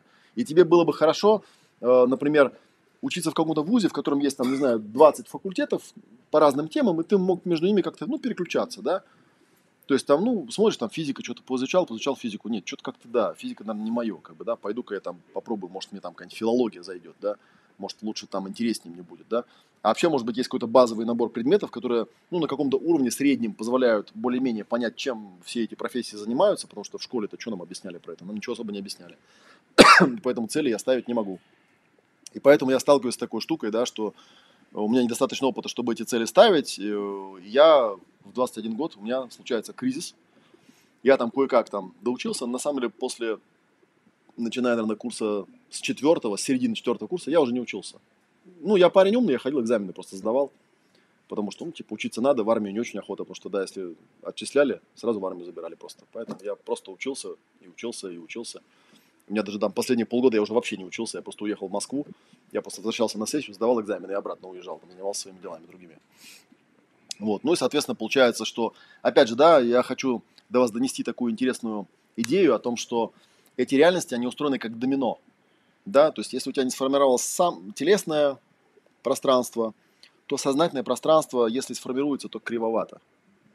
Соответственно, если у тебя сознание сформировалось, то на базе этого личность очень будет странно проявленной. И это сказывается в том, что во взрослом уже состоянии, если вас кто-то будет спрашивать, а чего ты на самом деле хочешь, у вас будут большие трудности. Потому что вам, по идее, нужно вернуться в самое начало. Сначала освоить тело. Помните пирамиду Маслова? Там же начинается. Ну, с самого основания. Физиологические потребности. А что делать с человеком, который даже вот этой части не освоил? Да, ему нужно начать с самого простого. Э, ну и, соответственно, дальше вот эта воля, да, то есть способность ставить цели. А как ты будешь ставить цели, если ты телесную реальность, телесное пространство не освоил, сознательная реальность у тебя не пойми из чего состоит, из каких-то чужих мыслей, да, потребности ты тоже какие-то потребности взял у кого-то, потому что у тебя своя-то не сформирована, да, то есть ты там смотришь, как у других. А какая разница, как у других? Другие все разные. У одного такие потребности, у другого эдакие, да, а у тебя какие, а у меня никакие, я не знаю. У меня как у Маши, да, буду вот как, как она делать. Да, а потом смотрю, что-то Маша счастлива, а я что-то нет. Хотя все сделала, как она. Ёлы-палы, да, даже Инстаграм такой же, как у нее. А счастья нет. Что такое, как бы, да? Ну, соответственно, какие там цели, да? Ну, здесь вот такой есть пример, да, эм, понятно, что сам вот это вот пространство воли, оно тоже может быть не, недоразвитым или сверхразвитым, да, неразвитость в том, что, соответственно, человек не может освоить из-за того, что более ранние вот эти пространства у него не освоены. И у него каких-то волевых решений нет, да, и он может остаться на всю жизнь таким мечтателем, прожектером, он что-то все время придумывает такое, да, как ребенок, как подросток, что-то фантазирует, но реально у него сил что-то сделать нет. Я таких вот людей, я, э, я вам не скажу, как я их называю, потому что есть хорошее слово, как это называется, когда человек много говорит, но не делает. Э, то есть, ну, поначалу ты же его видишь, он же взрослый, да, ты понимаешь, ну, наверное, раз он там говорит, он, наверное, умеет. И тут ты понимаешь, что ничего, кроме как мечтать и придумывать какие-то фантазии, он не умеет. Он только рассказывать умеет красиво. А как только дело доходит до того, чтобы это взять и сделать, он такой, ой, я не знаю как, я не умею, я никогда не пробовал делать. Вот. И, эм, ну, а сверхразвитость может быть, э, например, в чем? Например, какая-нибудь там волевая мама, она за своего сына принимает все решения. Где он будет учиться, куда он пойдет, да, на ком он женится, она все это контролирует.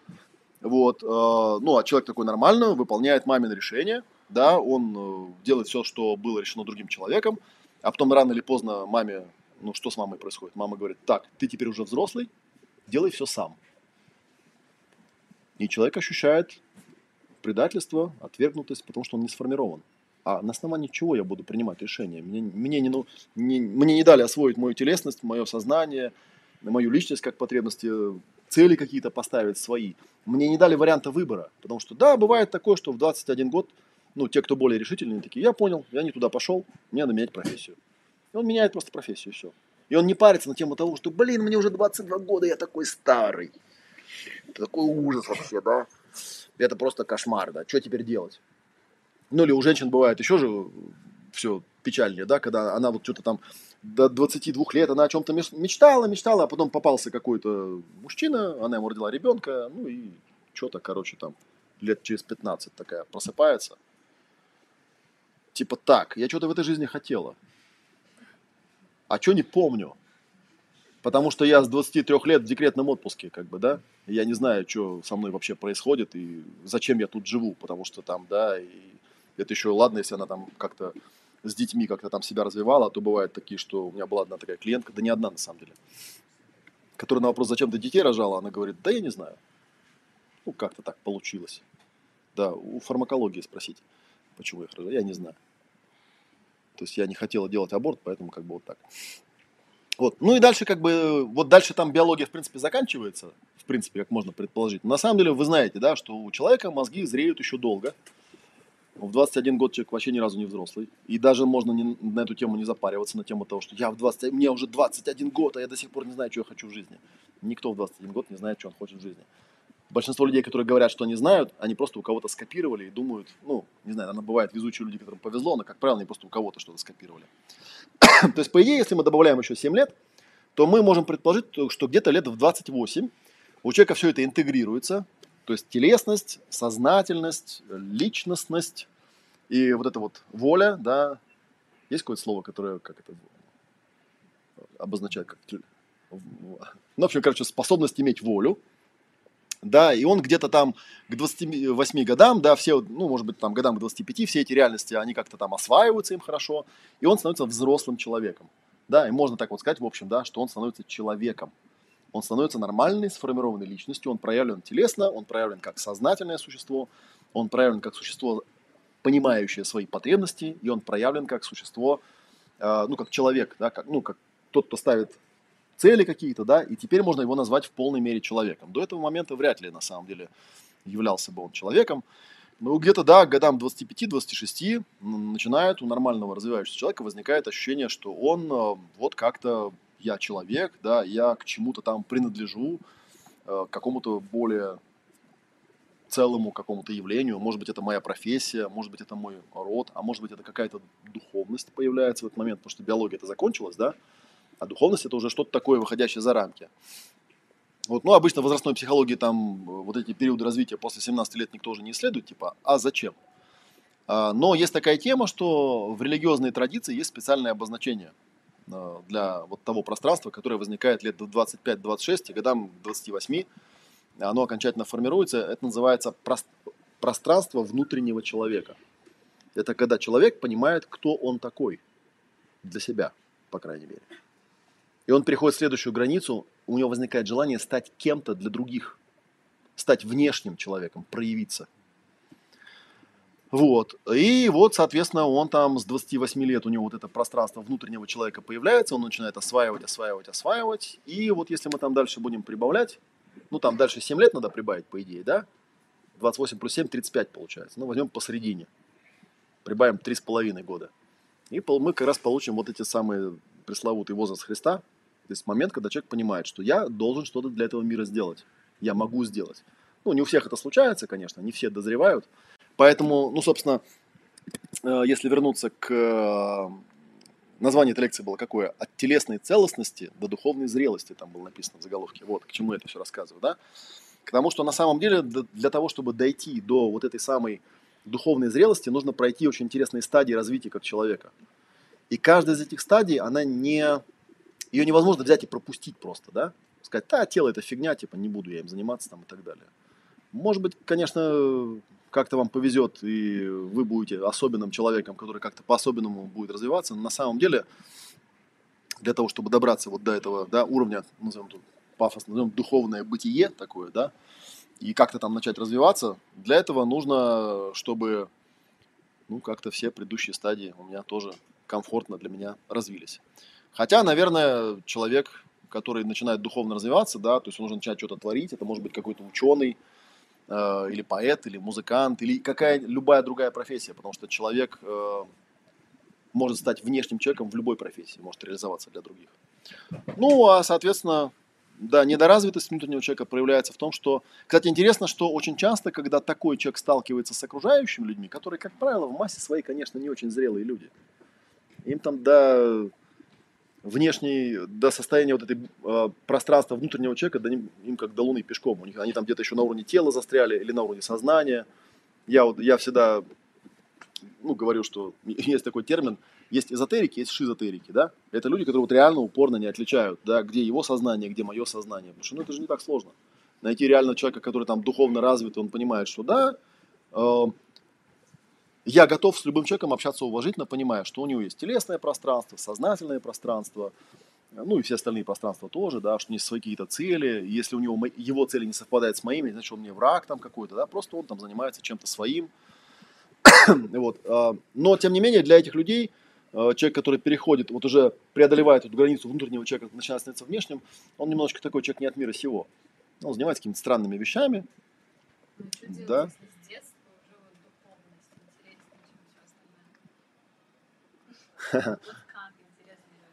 Ну, если бы вы спросили об этом, например, Жильбера Рено, с которым я долго работал, он бы сказал, вы знаете, на самом деле у человека интерес к мистике и духовности, если он возникает в каком-то возрасте, который не соответствует вот этим э, срокам, довольно нетрудно отследить, из-за чего это началось. Там, скорее всего, была какая-то травма. Это очень интересная штука, потому что я видел много людей, когда, ну, просто я с Жильбером много работал, и он эту штуку часто повторял. И я видел людей, которые там такие сидят, да, я там, а знаете, а я вот там с 10 лет там увлекаюсь духовностью или чем-то таким, там, да. А он говорил, а вот ты вспомни, что перед этим у тебя случилось. И человек такой, блин, точно ведь. А я-то думал, что это я такой. Ну, потому что во внешнем мире что-то очень важное случилось не так, как должно было случиться. Ну, э, нет, как правильно это вы можете сами для себя решать. Опять же, да, за, со взрослыми людьми просто это как бы некая схема, по которой можно проверить, да, никто же не говорит, что там типа неправильно. Да, может быть, может быть.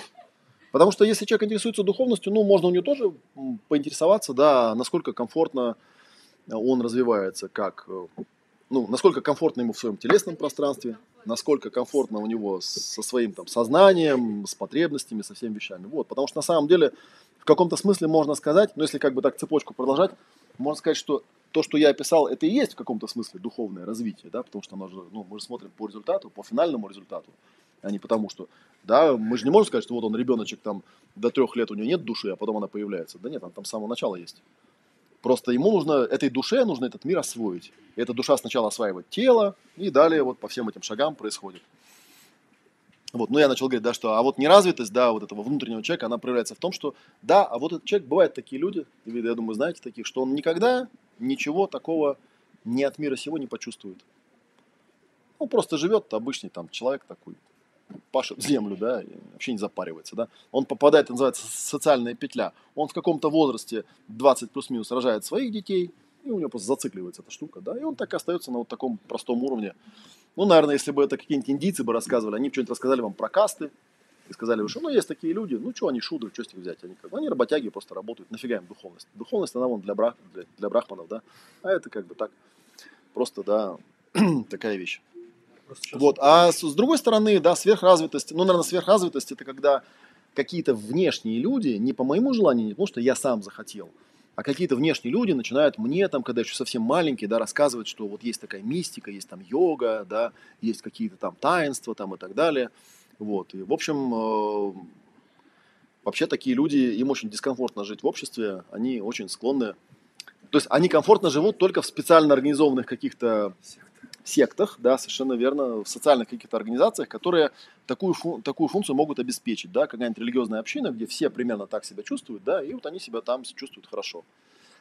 Вообще говоря, вот, да, если это как-то подытожить, э, дальше там человек уже развивается, как он хочет, э, и прорабатывается тоже, как он хочет, да, дальше уже возраст, наверное, никакой роли особо не играет, да, потому что, ну, первое, это была в каком-то смысле биология, да, какие-то природные законы, а тут уже какая-то целенаправленная работа.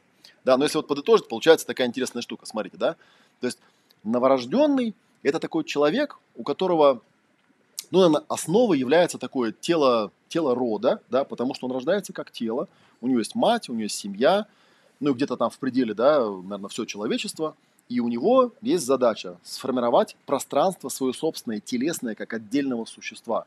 Потому что именно в этом, наверное, и есть ну, смысл рождения в этом теле, в этом мире, да, для того, чтобы ты в этом мире мог ну, сделать что-то, чего вот эти все люди не сделали до тебя. Тогда у тебя шанс появляется, да, и у тебя первая задача это сформировать вот это свое телесное пространство, да, и ты становишься там таким младенцем, да, которого там э, формируется вот эта вот телесность, да, к какому-то году, к какому-то возрасту телесность, она тобой освоена, ты готов идти дальше, развиваться, да. Можем это называть духовным развитием, если хотите, да. Следующая стадия это, наверное, такой дошко, ну, дошкольник, да, у которого возникает следующая задача сформировать пространство своего сознания и отделить свое сознание от сознания других людей и понять, а чем же таким интересным я как сознательная единица в своих восприятиях мира, в своем присутствии здесь отличаюсь от всех остальных людей. Ведь я же это я, каждый из нас здесь сидит, удивительным образом ощущает, да, что ну есть же я, я себя-то осознаю точно. Я вот на других людей смотрю, я не уверен, может быть, может быть вы все биороботы, я же не знаю. Я только себя осознаю. Да, это вот как раз такая стадия, которая очень характерна, потому что я-то себя как бы почувствовал, а до других я еще как бы не очень могу достучаться. Я не знаю, какие там они. Я так подозреваю, в принципе, что, наверное, наверное, раз они выглядят так же, как я, наверное, у них тоже такое же вот странное состояние, когда они сидят в своем теле, смотрят и думают, как интересно, вот это вот я. Да, прикольно. Я не такой, как все, я отдельный. Я вот из этой точки зрения наблюдаю. Вот у нас ретрит называется пространство и точки зрения. То есть у меня есть точка зрения. Дальше, если у меня эта сознательная реальность сформули- сформировалась как-то, да, комфортно, я могу уже перейти к некой там, да, такой подростковой реальности, на базе этого попробовать выстроить пространство личности. То есть понять, а что мне в этом мире нравится, что не нравится, чего я хочу, чего я не хочу. Это очень сильно связано с эмоциями, которые я начинаю проявлять. Я вот когда про эмоции рассказываю, иногда говорю, есть, например, такие эмоции, которые люди традиционно считают очень плохими и нехорошими, такие эмоции, как ненависть, злость, неприязнь. Но мало кто знает о том, что у людей очень сильно подавленных и недоразвитых, они не умеют ненавидеть и злиться. У них границы нет. Потому что ненависть это очень простая эмоция. Вот до сюда мне нравится, а вот там дальше нет. А вот это уберите. Если я не могу ненавидеть, как я это определю? Есть вещи, которые я люблю, есть вещи, которые я ненавижу, есть вещи, которые меня злят, потому что у меня есть граница, есть вещи, которые меня бесят, и это нормально. Если вам кто-то когда-то говорил, что это ненормально испытывать такие эмоции, он просто не дал вам сформироваться как, ну, как личности, получается, да? Да, я как личность определенные вещи ненавижу. Если мне кто-то скажет, что типа, ты чё, духовно развитый человек, он никого не ненавидит, да я вас умоляю. Есть куча вещей, которые вызывают только это чувство, никакого другого. И для этого это совершенно никак не говорит мне о, о том, что человек это там духовно недоразвит или что-то такое. Дальше у нас идет следующая реальность. Это реальность воли. Ну, воля, да, это способность ставить какие-то цели, то есть уже за рамками. Вот здесь, наверное, появляется в первый раз у меня ощущение, что вот есть я сформированный, да, а есть же остальное пространство, я там могу ставить какие-то цели, выходить за рамки этого, менять других людей, влиять на них, влиять как-то на мир, куда-то там двигаться. Если у меня все это нормально проинтегрировалось, вот тогда, наверное, у меня возникает реальность внутреннего человека, у которого есть тело, у которого есть сознание, у которого есть личность с потребностями, у которого есть какие-то цели. А, и тогда я могу уже, наверное, как-то ощущать себя ну, некой душой, которая в этом мире готова проявиться и которая готова что-то сделать для себя. Кстати, интересно, что э, там пример такой в книжке, если вы когда-нибудь до нее доберетесь, он предлагал э, следующий такой эксперимент сделать. Он предлагал разным людям писать сочинения на тему я в своем представлении это, ну, типа, вот, продолжите, да, и там писали разные такие э, сочинения, да, и он говорит о том, что, ну, на самом деле, любой человек, э, понятное дело, может завершить свое развитие на любом из уровней, на уровне реальности внешнего человека, или внутреннего человека, или воли, или сознания, или даже телесности. Бывает очень интересно, да, то есть человеку, например, 47 лет, да, то есть, по идее, он там давно уже должен быть каким-то внешним человеком, да, там, реализоваться, вот. А он пишет сочинение, ты его читаешь, понимаешь, что, ну, блин, это подросток лет 16 пишет. И вот это, как правило, ну, такая э, диагностика, которая позволяет понять, что вот этого человека прям серьезные проблемы. И вот эта вот тема, она тоже позволяет, э, ну, я надеюсь, вам более-менее понятно рассказал. Если непонятно, то доберетесь до книжки. Если вам хочется попрактиковать, то доберетесь до нашего ретрита, где мы с этим работаем. Да, там, кстати, очень интересный момент. Вот я, кстати, даже понял, откуда это взял. Там мне написано, авторы сочинений имели право не подписывать их или подписывать другим именем или вообще любым произвольным знаком. Я, знаете, что определ... давно уже заметил, что когда в интернете я вижу человека, и у него вместо имени и фамилии стоит какой-нибудь там, ну, какая-то фигня написана, вот, а вместо аватарки у него там котеночек или что-нибудь такое, вот человек не очень здоров. Можете со мной, конечно, поспорить, есть разные сейчас люди там, да, которые это делают. Но вообще говоря, этот человек, ну, одно дело, когда делает подросток, понятно, он там еще не может решить, кто он там, где он и вообще, да, он еще не в том возрасте, чтобы это делать. Но когда я с таким, когда я сталкиваюсь с тем, что человек начинает, начинает на меня там бычить или о чем-то спорить, я ему говорю, посмотри, вот заходишь ко мне в, ну, в Телеграм, например, да, меня зовут Олег Матвеев, там есть моя фотография, там есть мой адрес, там есть мой телефон, ты можешь про меня вообще все узнать. Я вообще никого не боюсь на самом деле. Ты можешь даже легко выяснить, в каком доме я живу, в какой квартире, на какой улице. Это вообще без проблем. Почему я должен общаться с каким-то человеком, которого зовут Feels Good, и у которого на аватарке там чеширский код стоит? Я вообще не понимаю, кто это, я еще не понимаю, сколько тебе лет и вообще какого черта, да, может, ты какой-нибудь там 14-летний подросток, да, который тут решил от меня там что-то там поделать. Давай как бы определимся, кто, кто мы, где, и станет как бы понятно. Потому что если ты подросток, я буду разговаривать с тобой как с подростком, а если тебе 47 лет, а ты пишешь так, как будто тебе лет 16, ну, тогда как бы я сделаю свои выводы и просто не буду дальше тратить свое время на это, да, потому что как один мой знакомый психиатр говорит, понимаете, в чем дело? Там у нас была как-то серия лекций о том, как отличить, э, здоров ли психически тот человек, с которым ты взаимодействуешь. И вот если вот вы ведете какой-нибудь семинар, и у вас там в аудитории попался шизофреник, а вы не распознали, что шизофреник, и начинаете с ним всерьез разговаривать, то очень быстро у всей остальной аудитории возникнет ощущение, что, по-моему, вы оба шизофреники. Один на самом деле шизофреник, а второй э, человек, который видит, что перед ним явно неадекват какой-то, да, и начинает с ним всерьез там что-то там перетирать, там спорить с ним, что-то доказывать, что доказывать, все понятно с человеком, да. Я просто очень много работал, когда переводчиком, я работал на семинарах по психологии, и там это очень часто такая встречающаяся публика, у нас же выборка не совсем здоровая, да. И особенно если там большой зал, то он там на тысячу человек обязательно 2-3 вот таких попадаются человека, когда там вскакивают, кричат, машут руками. У меня была история такая, когда я там работал переводчиком на очень крупном семинаре, на сцене, там, с известной западной звездой, вот, и вдруг, ну, и зал освещен, все меня видят. Э, я не то, чтобы я рассказывал, да, что я раньше был очень сильно застенчивым человеком, для меня это было очень значимо. И вдруг в первом ряду встает женщина, поворачивается лицом к залу и на весь зал кричит. Она кричит, люди, да что вы его слушаете? Он же вообще все переводит неправильно, его надо выгнать со сцены. И я такой, опа. Ну, я выключаю микрофон, присаживаюсь на корточки и говорю, извините, пожалуйста. Ну, она рядом, потому что первый ряд, она поворачивается, говорю, а вы понимаете по-английски? Она говорит, нет. Я говорю, откуда вы знаете, что неправильно перевожу? Она говорит, я чувствую. Я говорю, ага, понятно. Ну, я включаю да, микрофон, начинаю просто игнорировать дальше. Потом мне уже организатор говорит, да она на все семинары ходит и везде себя так ведет. Ей просто очень не нравится, когда внимание направляет на кого-то другого. А вы, видимо, слишком ярко себя на сцене вели, поэтому как бы ее триггернуло. Это у нее бывает. Ну, с тех пор я как ему вот отношусь вот этому, к этому как-то вот так.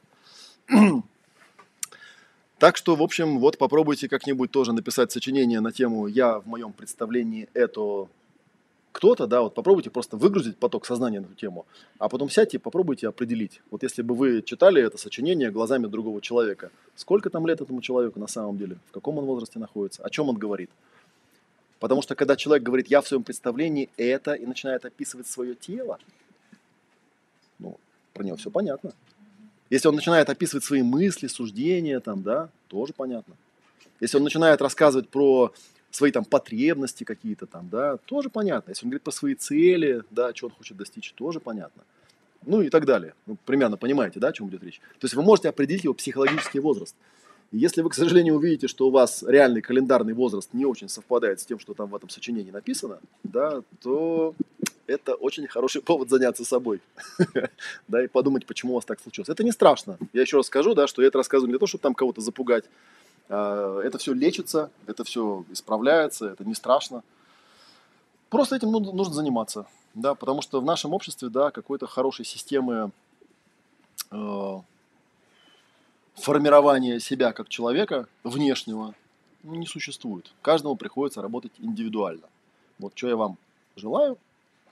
Вот, на этом, наверное, если у вас каких-то там вопросов нет, и если нас еще не выгоняют, можем закончить. Если есть, если есть вопросы, нас не, все еще не выгоняют, вы можете даже их задать. Вот, а в следующий раз у нас, я просто сразу забегая вперед скажу, через две недели у нас лекция будет 22 по плану, да, белых облаках. И там, по-моему, анонсик тоже есть, там уже написано, о чем она будет, я не помню, честно говоря. Ага, если не гонят, задавайте.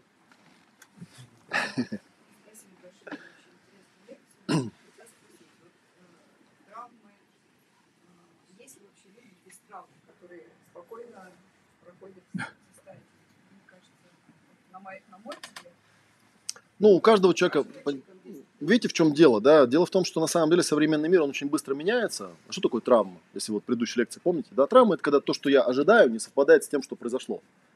Вот. А мир так устроен, что это все время так. По сути, по большому счету, наверное, эм, постоянно, для того, чтобы я рос развивался, постоянно я встречаюсь с ситуациями, где то, что происходит, не совпадает с тем, что я ожидаю. Это и дает мне стимул к развитию. Да? То есть можно даже сказать, что ну, травмы, если их так назвать, да, это такое топливо для развития. Потому что травма это когда ты эту, ну, ты вот столкнулся с этой ситуацией, когда то, что я ожидаю, то, что есть, не совпадает, и ничего с этим не сделал ну, по какой-то причине, никто тебе не помог или тебя не научили там, и так далее. Но если ты что-то с этим сделал, то это сделать уже не травма, это просто опыт какой-то, да. Ну да, там мир он такой, он меняется постоянно, и там постоянно что-то происходит не так, как я ожидаю. И это дает мне материал для дальнейшего его исследования, для дальнейшего развития и так далее. Но, наверное, у каждого человека есть какой-то багаж, ну, какие-то ситуации, где вот что-то у него там произошло, а он на тот момент не нашел способ как-то исправить, ну и как-то подзавис. Да, ну и вперед. Как бы. Чем больше травм, тем сильнее разовьешься к концу пока будешь их прояснять и прорабатывать. Хорошо же. Самые травмированные, ну, травмированные люди, когда они умеют э, как-то эту свою травму превращать во что-то, э, прорабатывать ее там психологически или там в творчестве как-то перерабатывать, выражать, они часто проявляются как очень такие неординарные, гениальные люди, потому что у них есть материал, из которого они могут все это вылепить. А если ты живешь такой, да, у тебя там только потребность возникла, сразу ее закрыли, и типа травмы не было, ну, блин, еще неизвестно. Ну, вырастешь таким человеком обыкновенным. Да, и нужно искать решение, нужно ставить на место 5 точек баланса. Вот у нас сейчас как раз идет э, Telegram-квест, приходите. Я там ссылочку под видео поставлю на ютубе. Там мы как раз потихонечку будем это разбирать. Что делать э, в тех ситуациях, когда, ну вот где-то я в чем-то подзавис, подзастрял, не нашел решения. Как можно с этим справиться? Тогда всем спасибо. На сегодня все. Через пару недель увидимся. Также во вторник. Да, спасибо. На сегодня все.